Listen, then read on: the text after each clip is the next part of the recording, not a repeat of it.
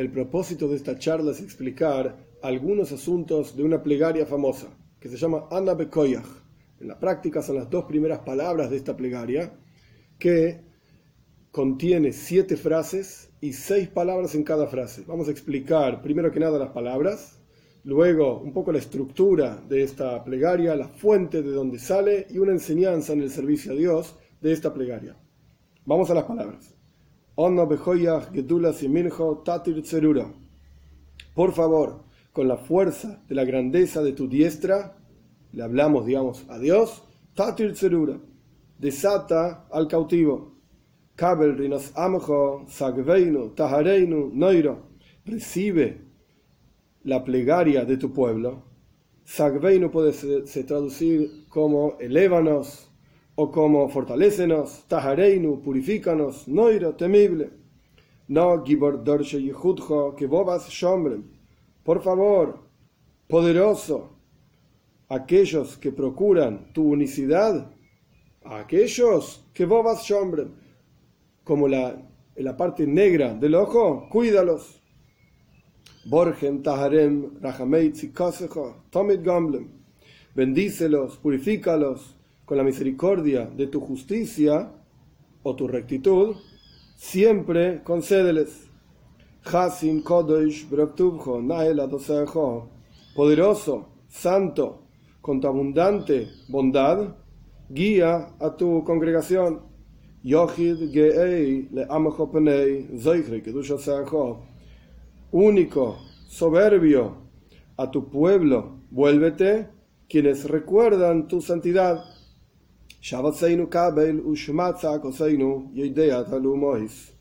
Nuestra súplica o clamor recibe y escucha nuestra grito, súplica, clamor, clamor, aquel que conoce los pensamientos.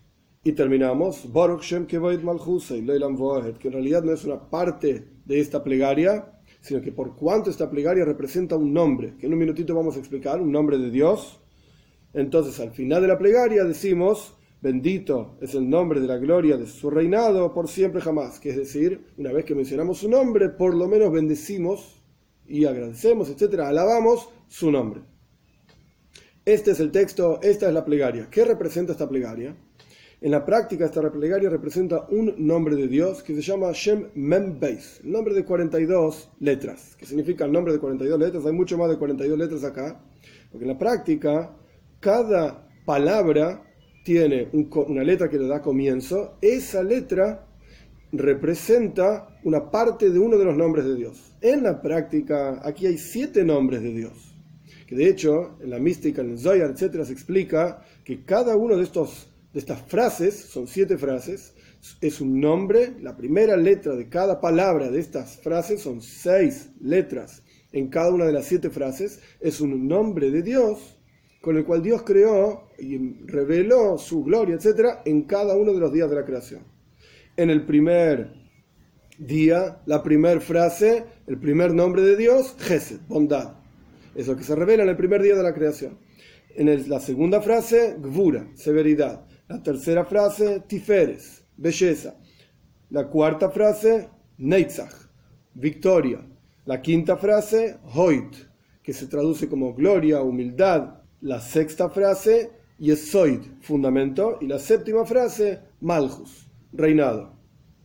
Cada uno de los días de la creación se revela una energía determinada, una cualidad determinada, un atributo determinado de Dios, y el nombre que tiene ese atributo son las primeras letras de cada una de las palabras de esta plegaria, cada frase. Ahora bien, entonces, ¿el nombre cuál es? El nombre son las letras nada más, no las palabras. ¿De dónde salieron las palabras?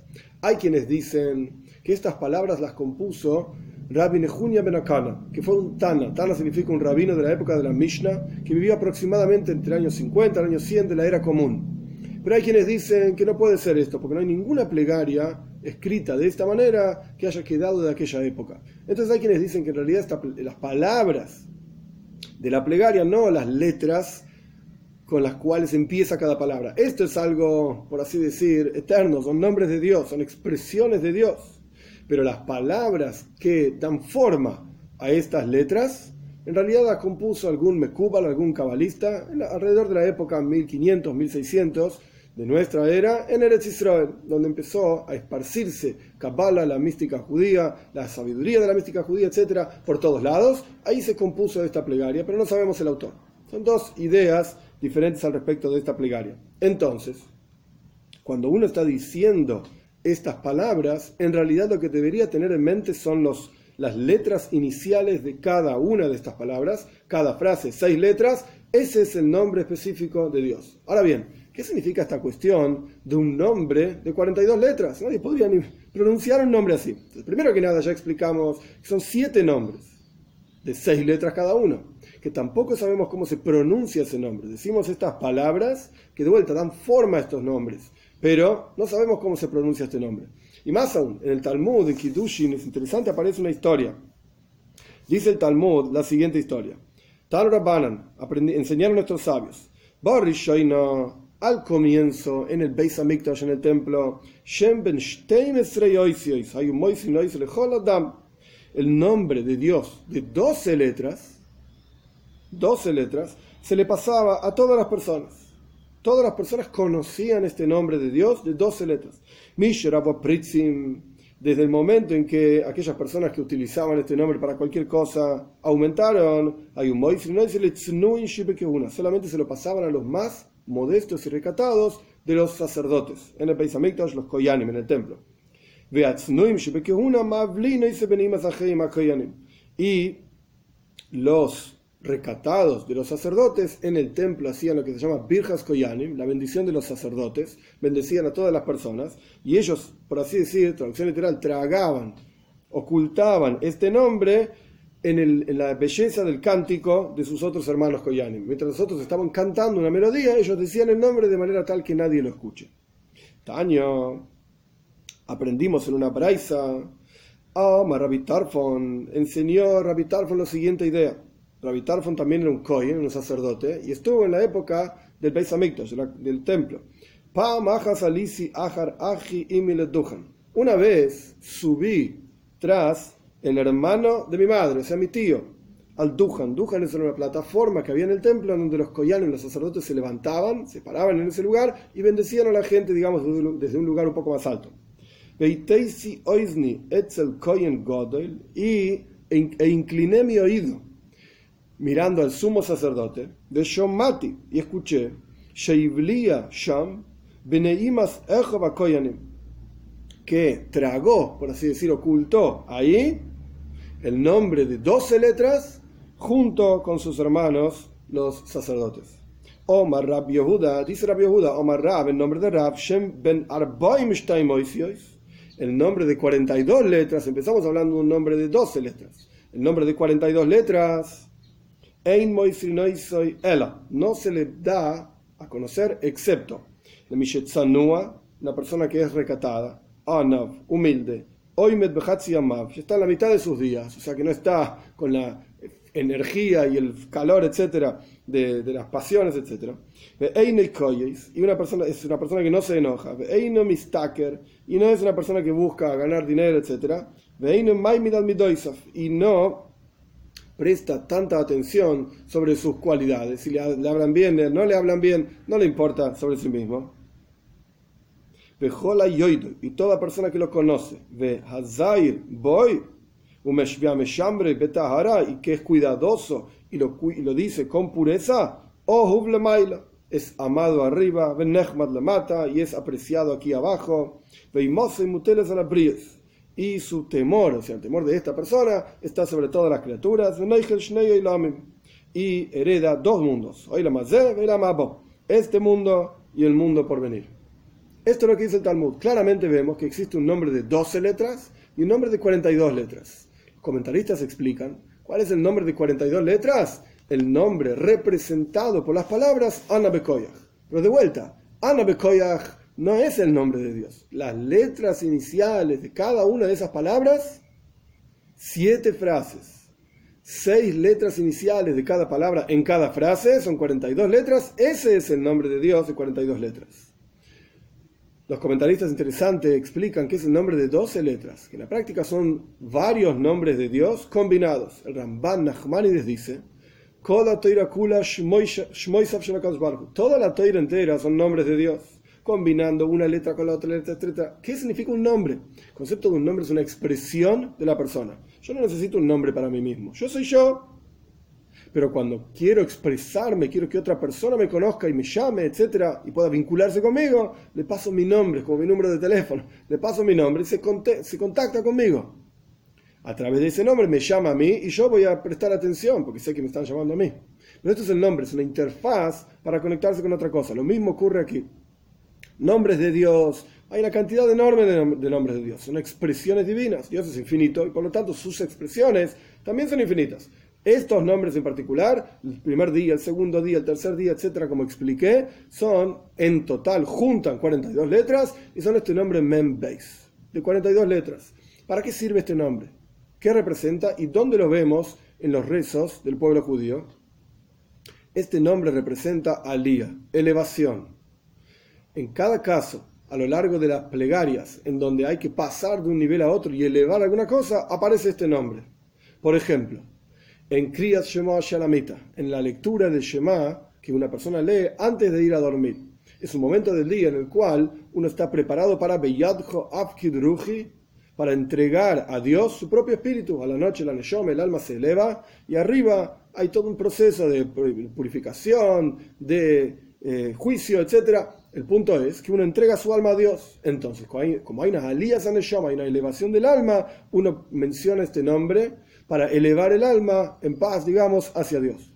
Luego en las plegarias de la mañana y de la tarde, donde antes de la plegaria se dice una serie de corbanos, una serie de versículos que hablan de ofrendas, por cuanto había una ofrenda a la mañana y una ofrenda a la tarde en el templo, y los rezos son en reemplazo de esas ofrendas, una a la mañana, una a la tarde, etc., y a la noche, el, el rezo de la noche es en reemplazo de las grasas que se iban quemando durante la noche en el altar. Entonces, a la mañana y a la tarde, luego de recitar los versículos que corresponden a los corbanos a las ofrendas, decimos el nombre Anabekoyach. ¿Por qué?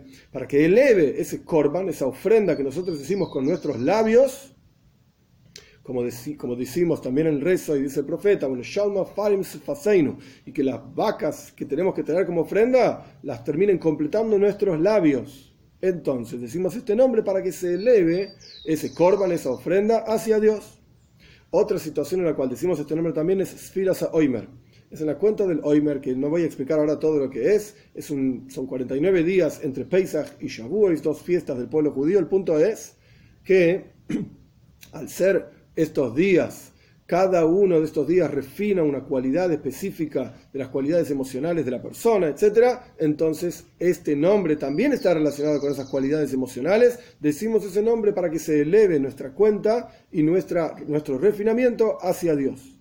Ahora bien, ¿hoy en día conocemos cómo se pronuncia este nombre? No, ni cómo se pronuncia su completitud, o sea, las 42 letras juntas, ni tampoco cómo se pronuncia cada uno de los nombres individuales, que son siete frases con seis letras cada frase, las letras iniciales de cada palabra de estas siete frases, tampoco sabemos cada nombre individual cómo se pronuncia. Sabemos que eso es un nombre de Dios, pero no sabemos cómo se pronuncia. Ahora bien, ¿qué podemos aprender en el servicio a Dios de estos nombres? Está mencionado, por lo menos algunas ideas, está mencionado en Kisbe Ariza, en los escritos de la Ariza y el Alte Rebe, lo traen Likuta y Toir en sus explicaciones sobre la Parsha de la semana, en Parshas Jukas. Está mencionado que la primera frase, o sea, las letras de la primera frase, cuando uno suma el valor de cada una de esas letras, suma 506. Y la última frase, o sea, esa suma 506. Y la última frase, Shabaseinu Kabel, etc., esa suma 906. Cuando uno suma las letras, esto se llama en hebreo gimatria. Gimatria significa la sumatoria de las letras, cada letra en el abecedario hebreo representa un número. ¿Qué es 506 y qué es 906? Pues toila, la palabra toila que significa staff lamet ain, staff vav lamet ain, significa gusano. Toila es gusano en forma macho, por así decir. Y 906 es toila as, con una taf al final, que es gusano en forma femenina. ¿Qué representa esto? Pues el profeta dice que el pueblo judío entero es llamado as Yaakov, el gusano de Yaakov, por así decir. ¿Qué representa un gusano? El Talmud explica que el gusano, su fuerza es en la boca. El gusano es una cosa muy débil, pero es capaz de, a través de su boca, va comiendo, etcétera, y va consumiendo incluso los árboles más duros, el eres, el cedro, etcétera. Es así como el gusano, sus fuerzas en la boca. De la misma manera, Toilás Jacob, el pueblo judío, sus fuerzas en la boca, no en el poder militar, etcétera, las, manos, etcétera, sino que en la toira y la tfila, en las palabras de Torah y las palabras de tfila, del rezo. Y en particular, tenemos toila, gusano en forma macho, esto lo que representa es la toira, el estudio de toira en particular, que debe ser hecho en forma de gusano. Yo me siento a mí mismo, como dijo David Amelech, soy yo soy como un gusano y no soy una persona. Es decir, bitul, anulación. Cuando la persona va a estudiar toira, ¿por qué la toira es toila, gusano en forma macho? Porque la toira viene de arriba hacia abajo, por así decir. Dios nos entrega la toira, es algo que vino como un regalo por eso en la bendición de la toira decimos, no es una toira que Dios nos da, la toira como una matana, como un regalo. Entonces, cuando la persona estudia toira, que es algo que viene de arriba hacia abajo, esto es en forma de bitu, anulación. ¿Qué significa estudiar toira con anulación? Yo quiero saber lo que la toira me enseña a mí, y no yo introducir en la toira lo que yo tengo interés en que diga. Lo que la toira dice es lo que yo quiero saber, y no lo que yo quiero que la toira me diga. Entonces, esto significa el estudio de Toira, en forma de toila, gusano, macho. Al respecto de la última frase, esto representa tfila. Tfila es el acercamiento del hombre hacia Dios, al revés, de abajo para arriba. La toira viene de arriba para abajo, es, un regalo de Dios, y el, rezo, la plegaria es de abajo para arriba. Uno debe sentirse a sí mismo como toilas, como un gusano, como dice David Amelech, yo expliqué, yo soy como un gusano, para acercarse a Dios, ¿Cuál es el concepto del bitul, de la anulación en la tfila?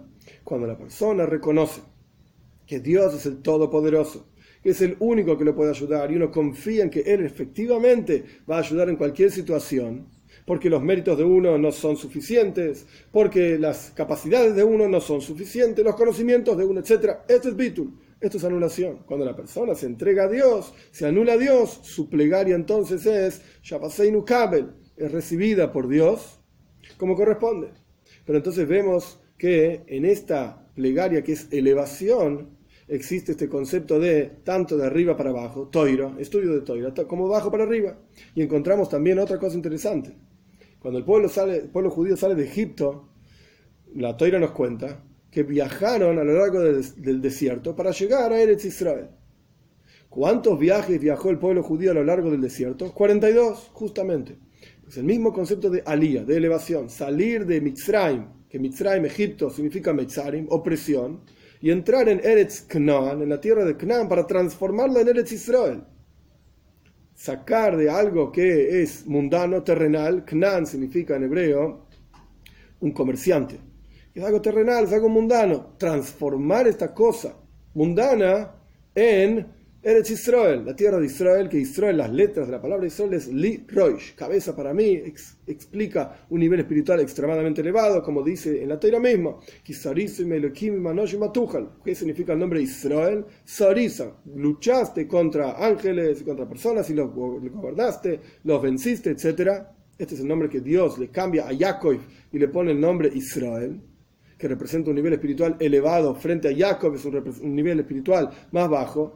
El pueblo judío sale de Egipto, 42 viajes, y llega a Eretz Canaan para transformar en Eretz Israel. Lo mismo ocurre con la vida de cada uno. Este nombre, Membeis, 42 o 42 viajes, etc., representa alía, entonces, representa elevación desde un nivel más bajo hacia un nivel más elevado y representa el concepto de poder transformar todo este mundo, valga la redundancia, mundano y terrenal, en un lugar en donde la presencia de Dios esté revelada. ¿Se debe pronunciar este nombre así porque sí? No, porque es algo especial. Y por eso al final de pronunciar este nombre decimos Baruch Shem Kivod Malchus Es una es, octava, perdón, es una octava frase diciendo, una vez que pronunciamos este nombre de 42 letras, estos siete nombres, etcétera, debemos alabar ese nombre de Dios. Entonces no es algo punto número uno, para obtener beneficios personales. No es algo para decir y que Dios me haga el bien a mí, y que me dé amplitud, y que me dé dinero, y que me dé salud, etc. Todo el punto es, ¿qué puedo hacer yo por Dios para su mundo, para que en su mundo se revele su gloria, su espacio y sea el lugar en donde esté la presencia de Él, etc. Y no que puedo obtener yo de Dios. En otras palabras, el servicio a Dios no significa que me puede dar Dios a mí, sino que le puedo dar yo a Dios.